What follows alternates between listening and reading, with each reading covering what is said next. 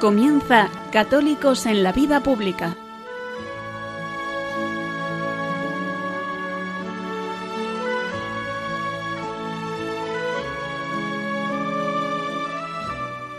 Un espacio dirigido en Radio María por Luis Zayas.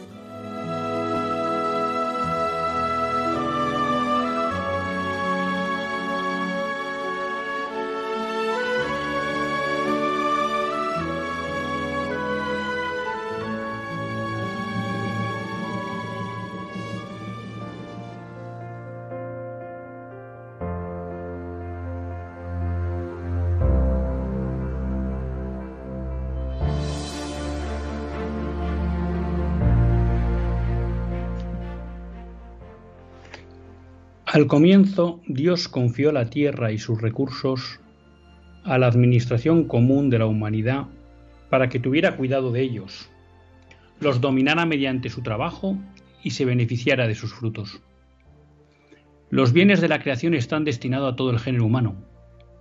Sin embargo, la tierra está repartida entre los hombres para dar seguridad a su vida, expuesta a la penuria y amenaza por la violencia.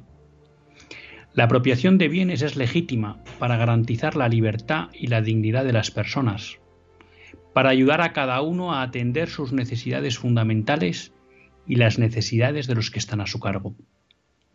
Debe hacer posible que se viva una solidaridad natural entre los hombres.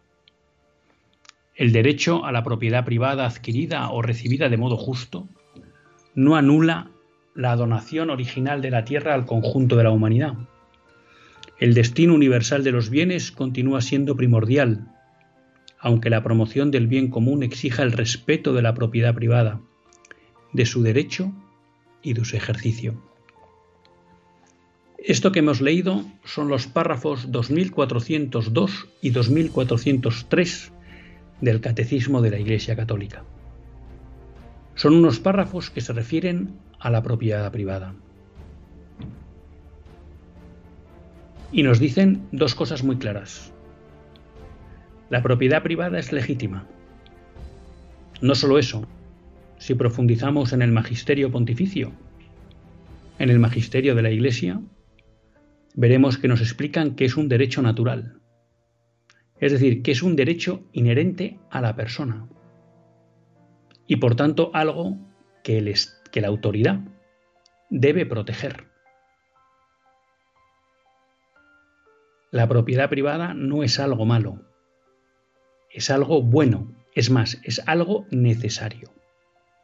La propiedad privada es garante de la libertad e independencia de los hombres, de las familias. Por eso la propiedad privada siempre ha sido atacada por aquellas, vamos a decir, ideologías que buscaban corromper la civilización cristiana, por aquellas ideologías que buscaban controlar la sociedad. Porque sin propiedad privada no hay libertad, no hay independencia. Y esta propiedad privada ha sido atacada claramente por el marxismo y el comunismo pero también por el liberalismo, aunque parezca paradójico. Porque el liberalismo que vivimos hoy lo que ha facilitado es la gran propiedad, las grandes propiedades, las grandes empresas, las grandes corporaciones. Y ha permitido que poco a poco la pequeña propiedad, el pequeño propietario, la pequeña empresa, vaya desapareciendo o cada vez lo tenga más difícil para sobrevivir. Y por eso cuando oímos desde la Agenda 2030 mensajes como no tendrás nada y serás feliz, si uno tiene una cabeza bien formada, sabe que esa, ese lema, además de ser falso, esconde una trampa. Si yo no tengo nada, otro me tiene a mí.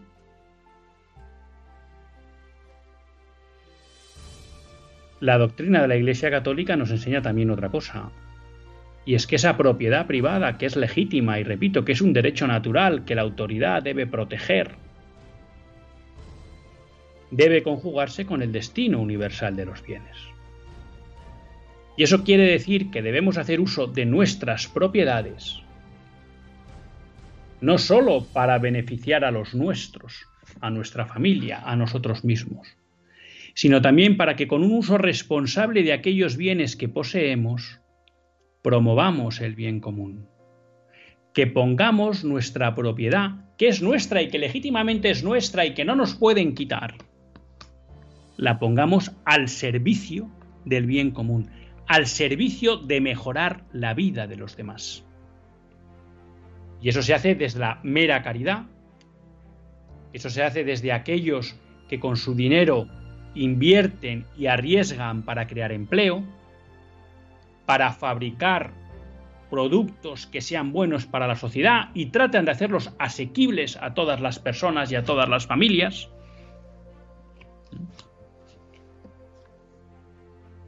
No necesariamente, y eso es una falsedad, el destino universal de los bienes exige, más bien no lo exige, la expropiación de todos los bienes para repartirlos. No.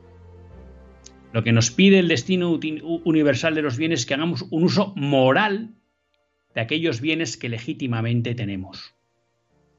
Y un uso moral es un uso orientado a beneficiar no solo a su propietario y a su familia, sino al conjunto de la sociedad.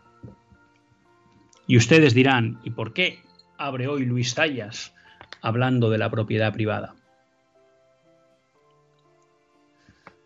Porque otra de las instituciones que está siendo gravemente atacada y sobre la que se cierne un ataque grave y de concretarse, podríamos decir que definitivo, es la propiedad privada con esta nueva ley de vivienda. Porque esta ley de vivienda lo que pretende es que el Estado pueda disponer de los recursos de las personas particulares.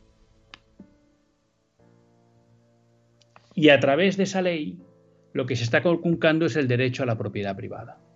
Y cuando se conculca el derecho a la propiedad privada, al final se conculcan las libertades y la independencia de las familias y de las personas. Y cuando se conculca la libertad y la independencia de las familias y las personas, se aboca a esas personas a la pobreza. Les recomiendo que lean Rerum Novarum de León XIII, la primera encíclica que aborda estas cuestiones. Y él llama la atención sobre esa falsedad que promueven marxistas y socialistas, de que repartiendo la propiedad entre todos se solucionan los problemas económicos de toda la sociedad. Dice, eso es falso. Lo que se acaba haciendo es que desaparezca la propiedad y empobrecer a todos. Y es especialmente en la, en la la ley de vivienda porque ataca a lo que ha sido el baluarte fundamental de la sociedad española en los últimos 50 años, que es la propiedad privada de una vivienda.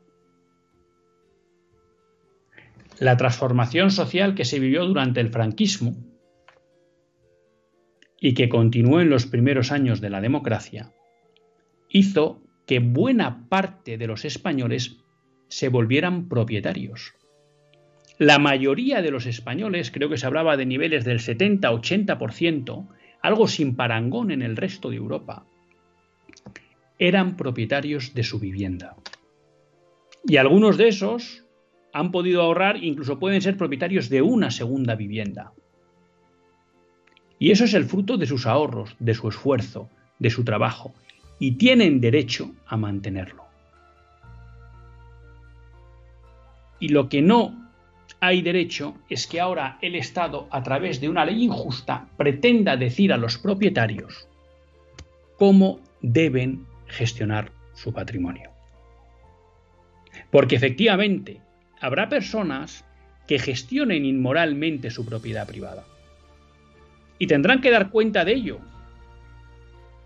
Pero eso no da derecho al Estado a quitarles su propiedad privada o a gestionarle él.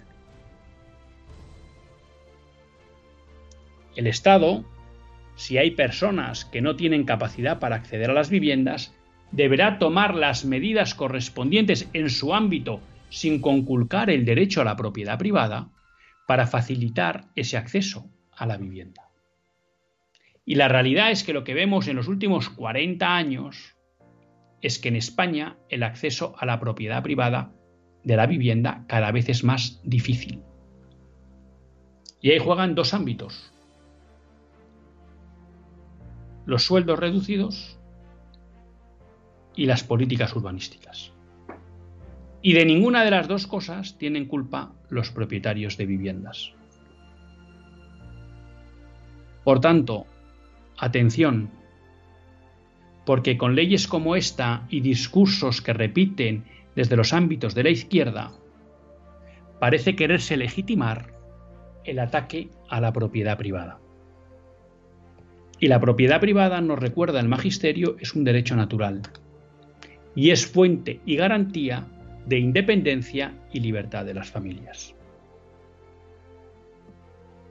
Con lo cual, si el Estado viene a por la propiedad privada, es que está dispuesto a dar una vuelta de tuerca más en el ataque a la libertad e independencia de familias y españoles. Y muchas veces podemos caer en la trampa de las envidias, de las comparaciones, de la demagogia. Y entonces se habla de los grandes tenedores, de los grandes propietarios. Bueno, legislen ustedes para que esos grandes propietarios no puedan distorsionar el mercado. Pero no traten con esa excusa de atacar un principio básico de la convivencia social, que es el derecho a la propiedad privada.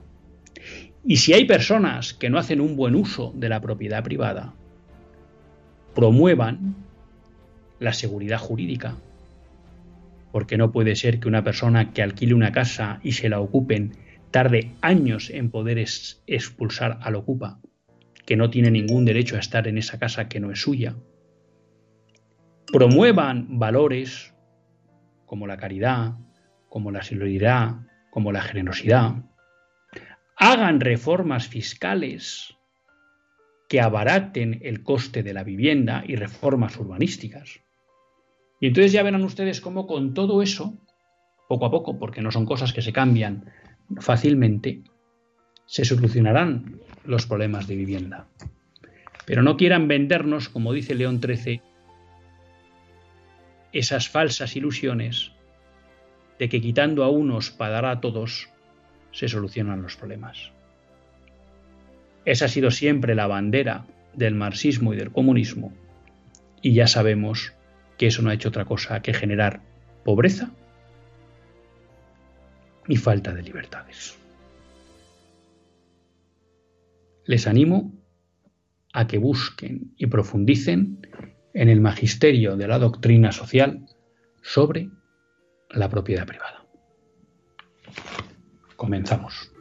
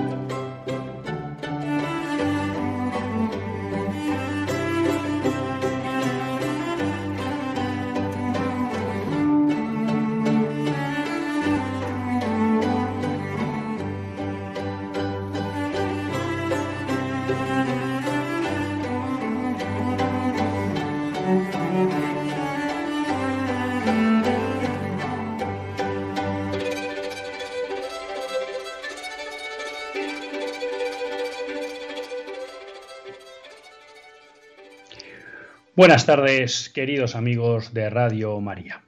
Un lunes más volvemos fieles a la cita con todos ustedes en los estudios de Radio María. Un lunes más para hacer este programa, Católicos en la Vida Pública. programa que, como todos ustedes saben, quiere ser una reflexión pausada sobre la actualidad nacional e internacional. Una reflexión que tratamos de hacer siempre desde la óptica del magisterio de la Iglesia y su doctrina social. Una Iglesia que no nos cansaremos de repetir, que es madre y maestra. Y un lunes más tiene la suerte de compartir esta hora de radio con todos ustedes Luis Zayas, que es quien les habla, bueno, y quien pues a la Virgen le ha concedido el regalo de poder dirigir este programa todos los lunes y pues como siempre decimos compartir esta hora de radio con todos ustedes. Un lunes, bueno, pues que vamos a tener un programa un poco más corto de lo normal por, bueno, pues toda esta entradilla que hemos tenido de la maratón y que de alguna manera pues me ha cambiado un poco los, los esquemas, pero no hay mal que por bien no venga.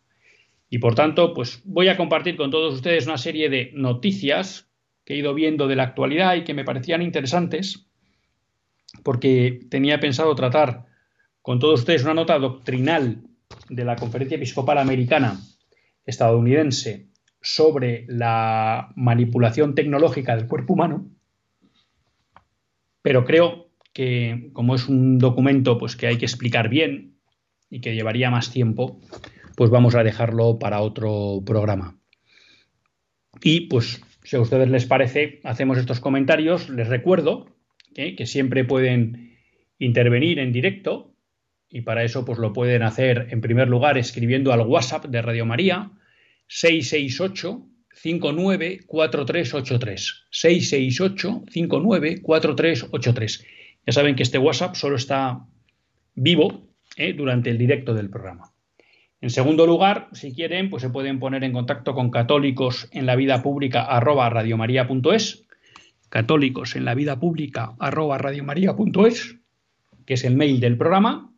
Saben que si quieren de vez en cuando escuchar algún programa que se perdieron o que les pareció interesante o recomendarlo a alguien, pues estamos en los podcasts de Radio María.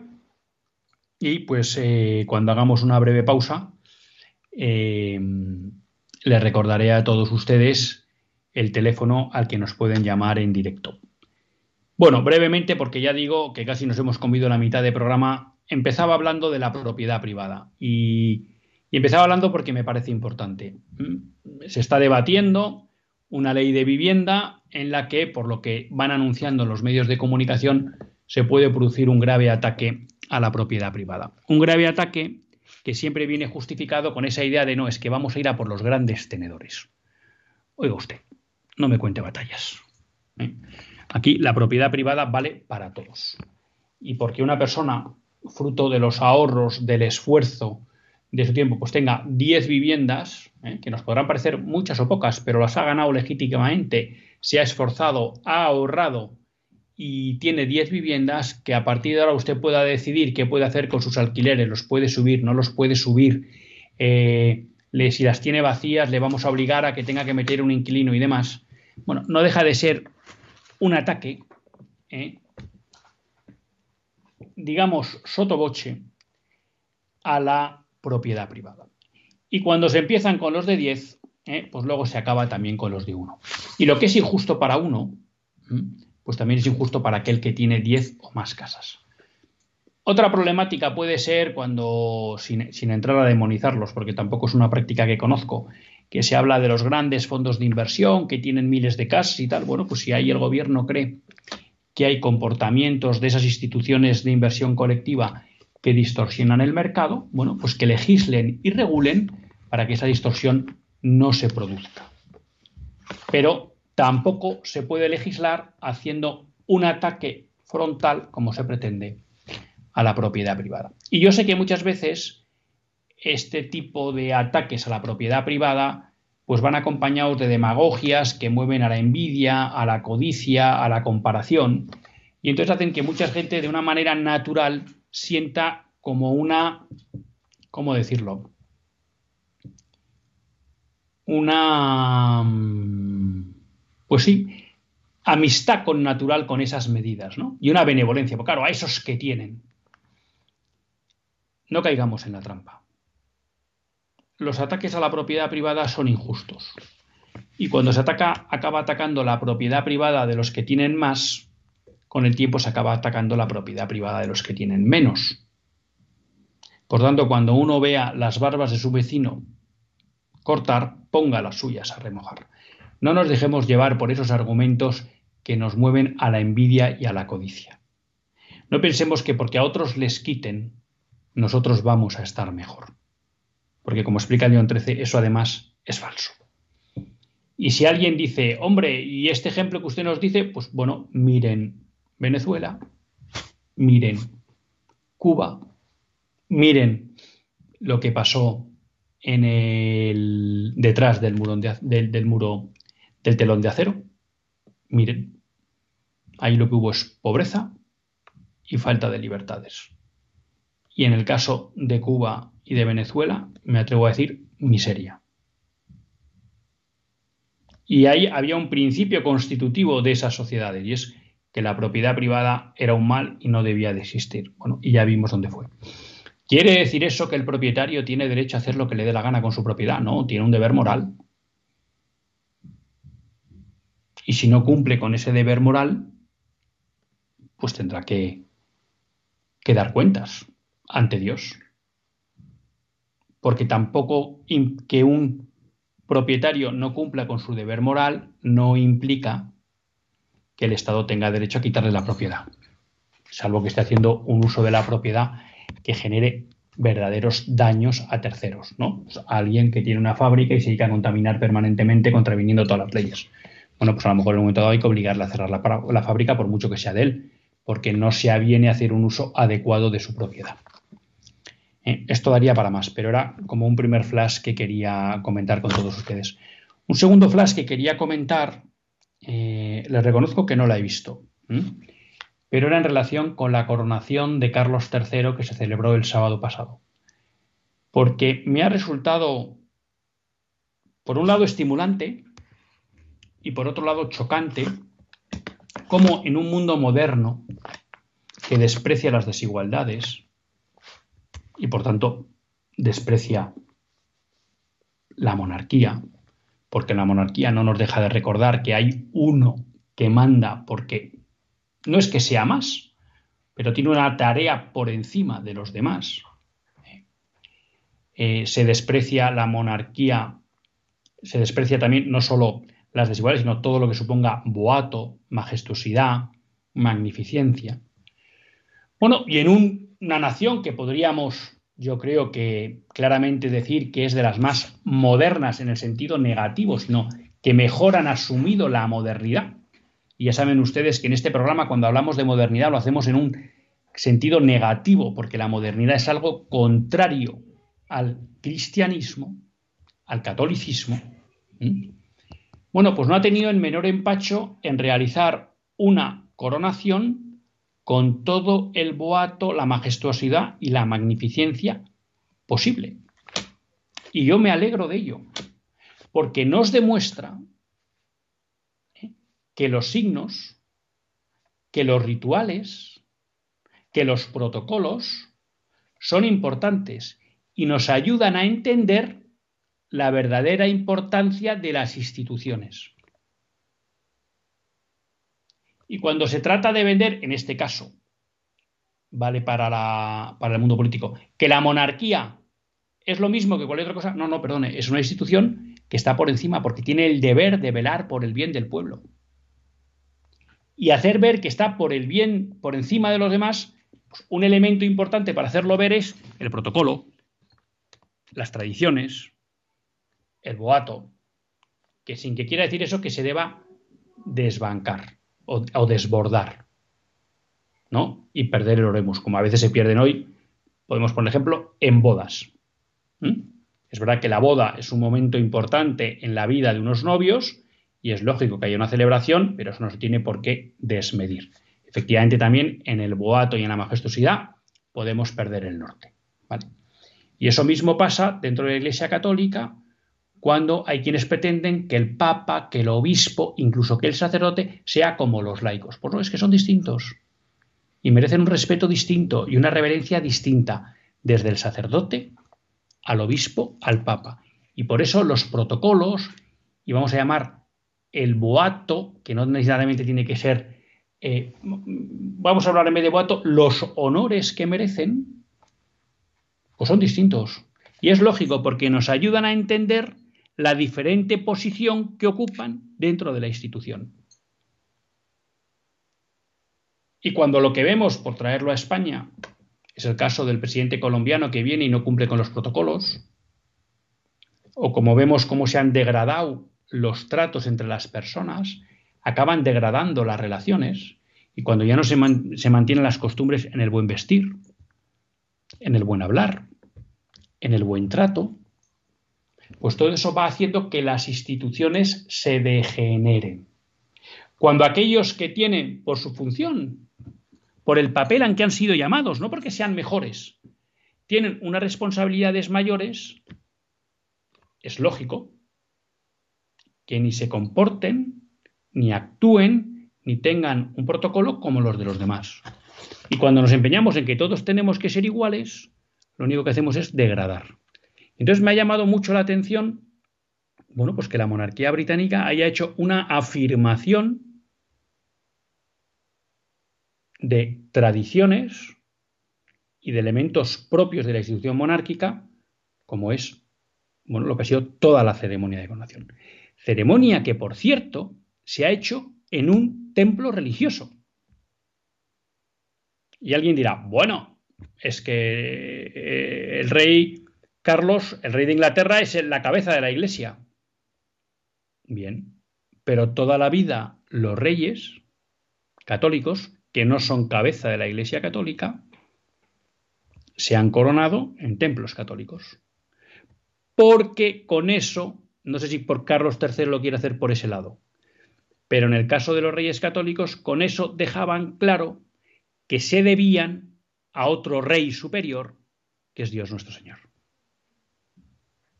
Y con ese acto de coronarse en un templo católico, en una ceremonia religiosa, dejaban claro que la soberanía que recibían, el poder que recibían, venía de Dios. no del pueblo como nos vende las teorías políticas modernas. Porque todo poder que hay en la tierra viene de lo alto, como le explicó Jesucristo a Poncio Pilato. No tendrías poder si mi Padre no te lo hubiera dado. Esa es la tesis clásica del origen divino del poder. Eso no quiere decir que los reyes eh, ni sean divinos ni divinizables, ni nada de eso. ¿Eh? Que hay también, bueno, las encíclicas de León XIII sobre la constitución cristiana del Estado son muy iluminadoras y también les animo a todos ustedes a leerlas. Entonces, ha sido un hecho también que me ha llamado mucho la atención, ¿no? Por un lado, que esa monarquía, que al igual que casi todas las monarquías de Europa, se han convertido en un florero, porque realmente no tienen un papel que jugar en la vida política de los estados. ¿Eh? Eso lo juegan los primeros ministros, los gobiernos, las elecciones, pero realmente la monarquía se ha quedado sin poder. Pero por lo menos en el caso de la monarquía británica no han renunciado a dos elementos. Uno, a unir el trono con la ceremonia religiosa aunque luego ellos no sé si son muy o no practicantes de la, religión anglicana, y dos, a demostrar que las tradiciones, la majestuosidad, el protocolo, el boato, pues es algo importante para la vida y comprensión de una, de una institución. Una tercera noticia que quería comentar con todos ustedes es que estamos de enhorabuena porque en España tenemos una nueva beata la española Conchita Barrecheguren, una seglar cristiana que murió producto de una tuberculosis con menos de 22 años. Lo cual, bueno, pues nos demuestra que para la santidad no hay tiempo. Igual que Santa Teresita, ¿no? Murió muy joven, pero fue una vida aprovechada y por tanto una vida santa. Entonces, bueno, pues los españoles volvemos a tener un modelo más, en este caso además una seglar, y que además pues, sufrió una dura enfermedad de santidad. O sea que estamos de, de enhorabuena. Una noticia que me parece interesante, eh, aunque no he podido recabar mucha más información, es que se estrena una nueva película de la Madre Teresa de Calcuta.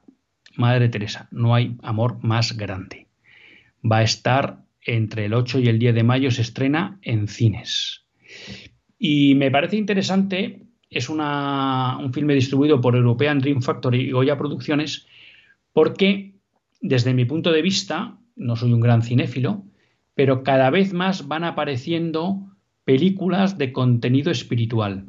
Me han hablado muy bien también de Libres, esa película que se ha hecho sobre la vida religiosa en España y que me gustaría ver si soy capaz de ir a ver este fin de semana.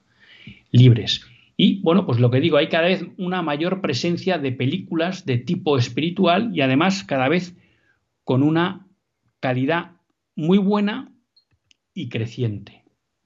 Con lo cual yo creo que es una buena noticia y que también nos da idea de que, bueno, pues en el ámbito cultural el catolicismo va cogiendo una cierta pujanza en el ámbito audiovisual. Y finalmente, me gustaría referirme brevemente, para dejar tiempo a ustedes si quieren hablar, a una declaración que recojo en Infocatólica, no he podido ir todavía a la fuente, en la que eh, el Papa Francisco envía un mensaje al Congreso sobre Planificación Familiar Natural.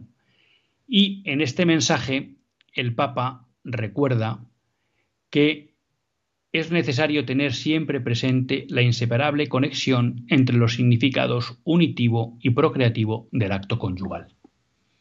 Cuando estos dos significados se afirman conscientemente, la generosidad del amor nace y se fortalece en el corazón de los esposos, disponiéndolos a coger una nueva vida.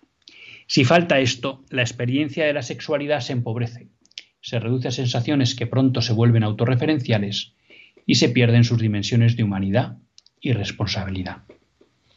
¿Por qué digo esto? Porque saben todos ustedes que lleva un tiempo abriéndose un debate sobre el intento de reformar la enseñanza de la Humanevite.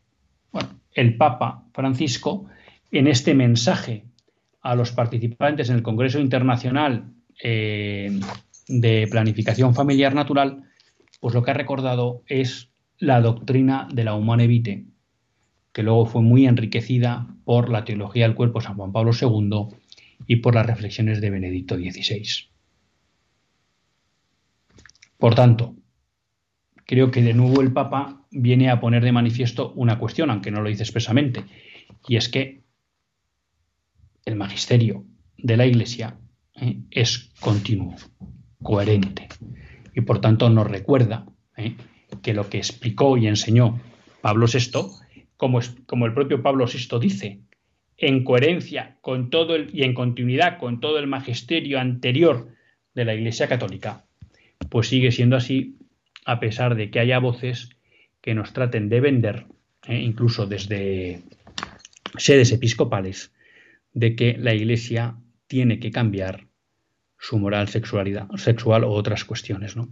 Y en este punto, y por eso quería tratar un día de estos con ustedes, el documento doctrinal de la Conferencia Episcopal de Estados Unidos, porque es verdad que a veces, como no se deja de hablar de todo el sínodo alemán, nos puede dar la sensación como que los obispos católicos quieren en su conjunto y mayoría que cambie la doctrina de la Iglesia. Pero cuando uno empieza a ver documentos de la Conferencia Episcopal española, como el último que ha sacado, eh, ahora no me sale el nombre, eh, uno de la conferencia episcopal australiana, otro de la conferencia episcopal americana, hace poco el obispo de Oklahoma, empieza a darse cuenta de que hay la gran mayoría del episcopado mundial es fiel a la doctrina tradicional de la Iglesia. Otra cuestión distinta es por qué en los medios de comunicación se da más bola a unos que a otros. Pero no nos dejemos engañar por lo que dan preeminencia los medios de comunicación. Pero como digo, aquí tenemos unas declaraciones del Papa Francisco reafirmando, como no puede ser de otra manera, la doctrina tradicional de la Humanimite. Y ahora sí, vamos a hacer una breve pausa musical. A la vuelta les recordamos el teléfono y aquellos de ustedes que se animen a participar, pues son bienvenidos.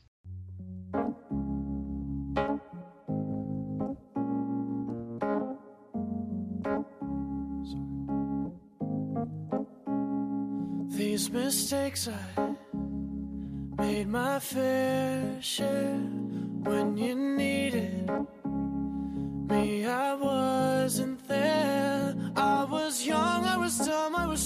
immature, and the things that I did made you so insecure. But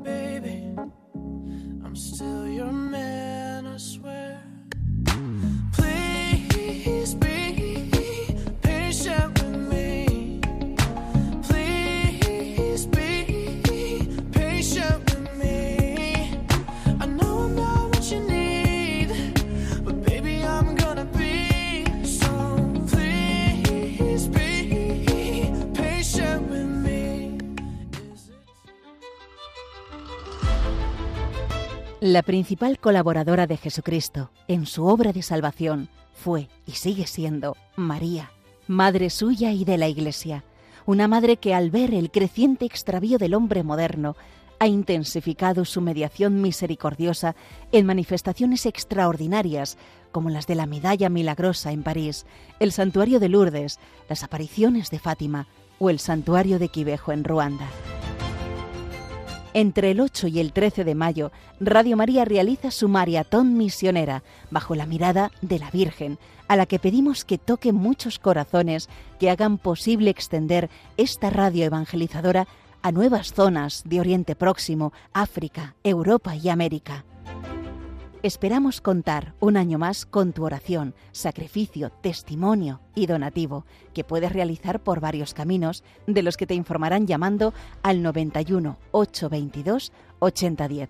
También puedes entrar en nuestra página web www.radiomaria.es.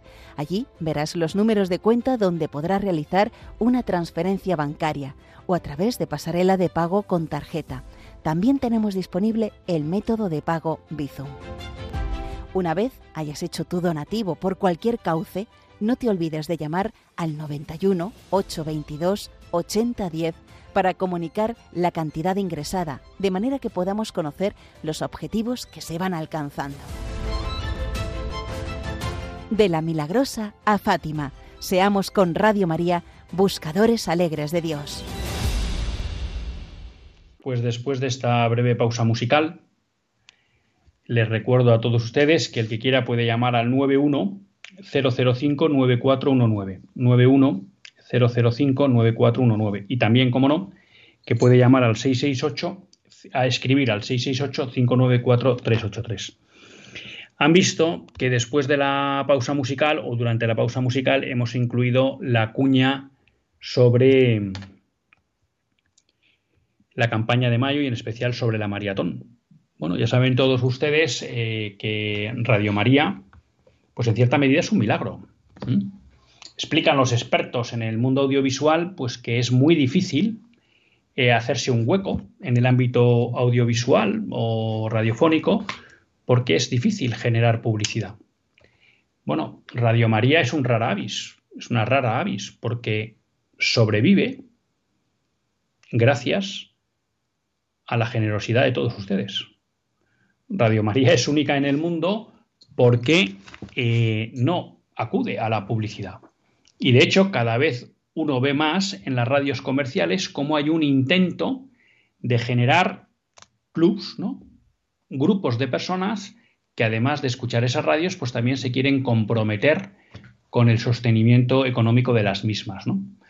Y en ese sentido, pues hay que decir que Radio María ha sido pionera. Radio María eh, apostó fuerte por su independencia, como explica muchas veces eh, Monseñor Munilla, y eso implica que Radio María vive de la generosidad de sus oyentes.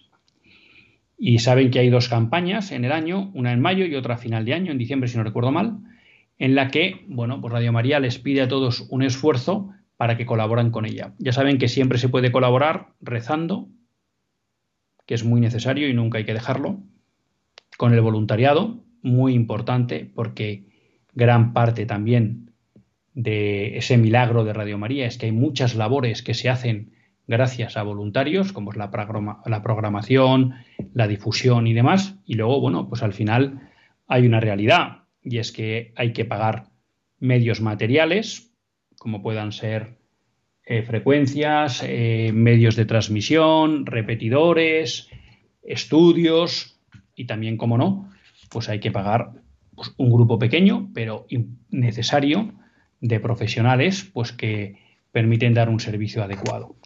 Pero Radio María, fiel a esa, vamos a llamar, llamada o compromiso al destino universal de los bienes, también dedica una parte de su tiempo en el que recauda a apoyar otros proyectos.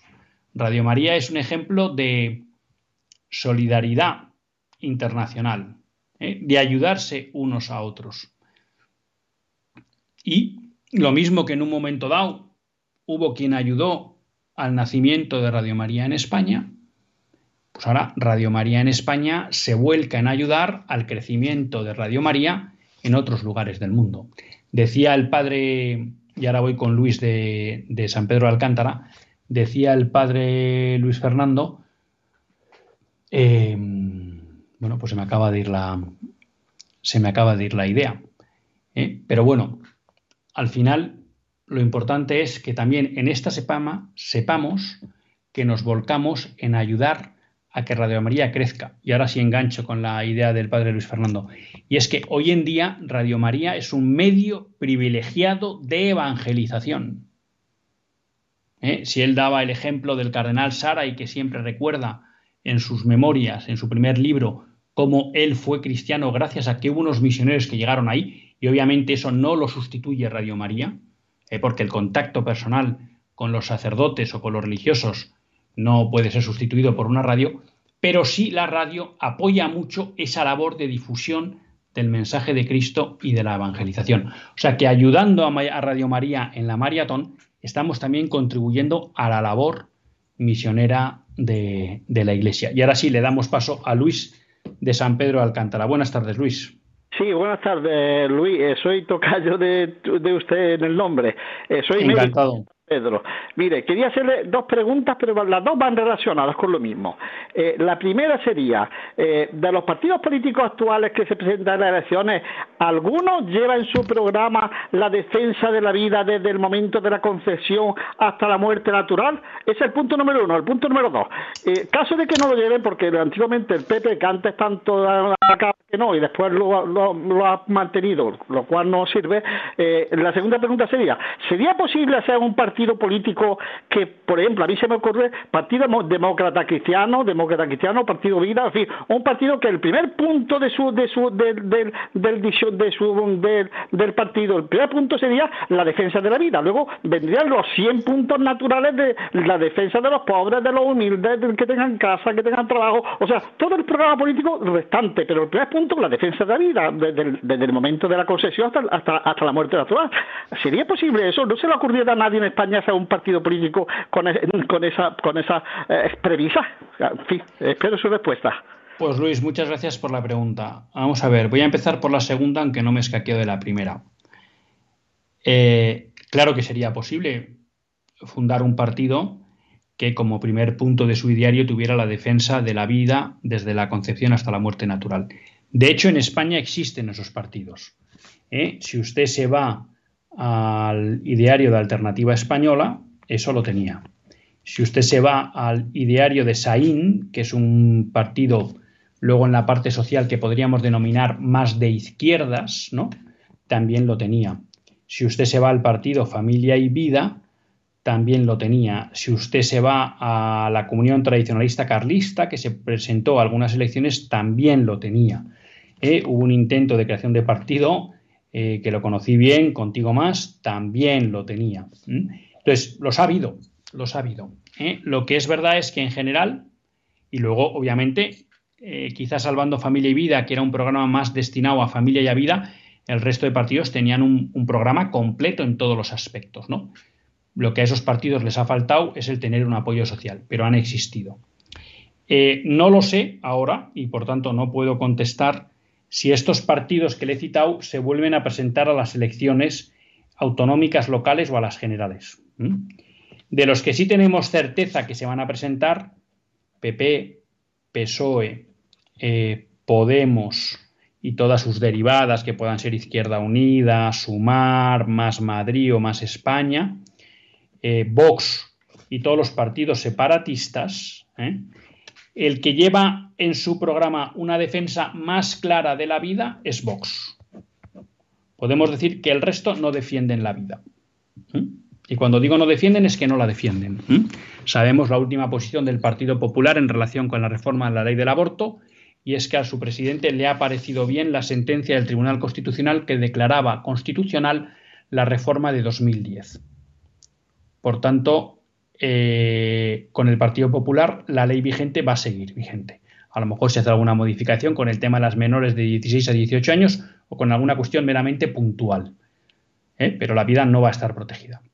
El único partido que se ha comprometido a, a derogar esa ley es Vox.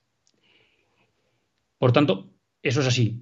Vox defiende la vida desde la concepción hasta la muerte natural. Dicen que sí, pero luego nunca concretan el cómo.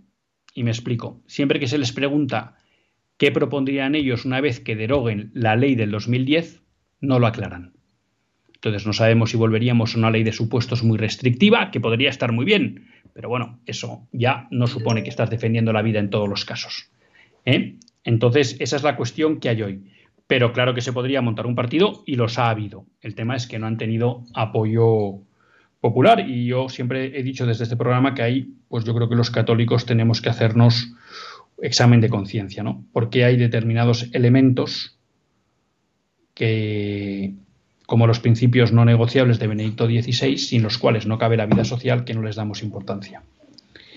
Eh, claro, esto va un poco en la línea de lo que me escribía Pedro de Torrejón, ¿no? Hay muchos católicos que votamos partidos que no están contra la ley del aborto. Eh, hace falta más formación en la doctrina social, eh, de la Iglesia. En los países comunistas, el dueño y señor de la tierra y riqueza es el Partido Comunista. Pues sí. Otro nos escribe, la pena y tragedia de los católicos ha sido, eh, bueno, hay aquí uno que hace una crítica también un poco a que también en la propia Iglesia Católica pues se ha perdido a veces los protocolos y el boato en determinadas ceremonias, ¿no? Bien o de ordenación de un obispo o de la ahora no me sale el nombre técnico, pero del nombramiento del Papa o demás. Bueno, pues es verdad que todo eso ayudaba y uno no dice que el protocolo no se tenga que ir almontando a los tiempos, ¿no? Pero a veces tratar de suprimir todo, pues también pone en peligro que eh, los fieles, en este caso, o los ciudadanos, perdamos de vista la importancia de determinadas instituciones, bien eclesiales, bien sociales. No nos queda tiempo para más, más que para agradecer a Pedro de Torrejón que nos haya escrito. Otra persona nos ha escrito, pero no ha puesto el nombre. Al WhatsApp, también a Luis por su pregunta y a todos ustedes por estar ahí fieles a la escucha de Radio María. No se olviden, estamos en maratón. Ayudemos a la misión evangelizadora de la Iglesia apoyando los proyectos de Radio María en el mundo. Hasta el próximo lunes, si Dios quiere, que Dios les bendiga.